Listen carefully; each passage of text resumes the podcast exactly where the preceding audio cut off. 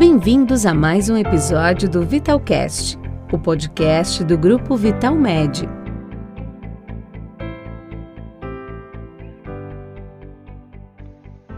Olá, sou Diana Serra, médica do grupo Vital Med, e hoje vou conversar com vocês sobre um tema de extrema relevância, principalmente nos tempos atuais, que é a ansiedade. Para começar, gostaria de fazer o seguinte esclarecimento. A ansiedade é um sentimento natural e comum às mais variadas espécies de animais, dentre eles nós, os seres humanos. Na dose certa, ela é proveitosa e garante a nossa sobrevivência. Quem de nós nunca experimentou a sensação de estar ansioso diante de uma situação nova e desafiadora? O que diriam de um primeiro encontro, uma entrevista de emprego? É aquela sensação de coração acelerado, frio na boca do estômago, pernas bambas, sudorese. A ansiedade é um mecanismo de antecipação a aborrecimentos futuros, o que difere do medo. O medo é uma reação a ameaças concretas. E o que seria um transtorno de ansiedade? O transtorno de ansiedade é quando essa emoção passa do ponto. Ela te trava, atrapalha e impede de realizar algo de concretizar, às vezes, tarefas simples do dia a dia. Isso é o grande sinal de alerta.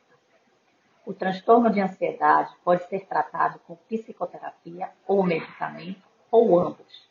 Quem definirá a melhor estratégia de tratamento é o seu médico.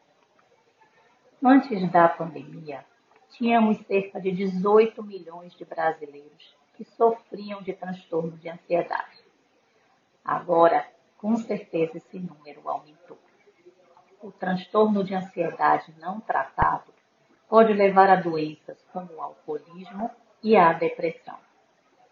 Exemplos de transtornos de ansiedade são as fobias, os ataques de pânico e os transtornos obsessivos compulsivos.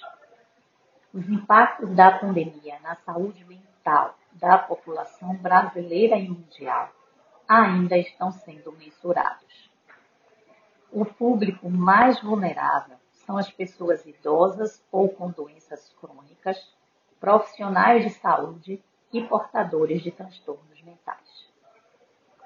O medo de ficar doente e morrer, o medo de perder a fonte de renda, o sentimento de desesperança, a raiva, frustração, a irritabilidade são os sentimentos mais comuns vividos durante esse momento. O transtorno de ansiedade deve ser devidamente tratado. Se a ansiedade passa a afetar a sua vida, te impedindo de realizar tarefas cotidianas, não hesite em procurar ajuda. Procure um médico. Ele saberá lhe orientar. Aqui vão algumas dicas para melhorar o controle da ansiedade durante esse período da pandemia. Planeje uma rotina, mesmo se estiver dentro de casa, procure estabelecer horários. Se estiver em trabalho remoto, procure ter pausas durante o trabalho. Faça alongamentos.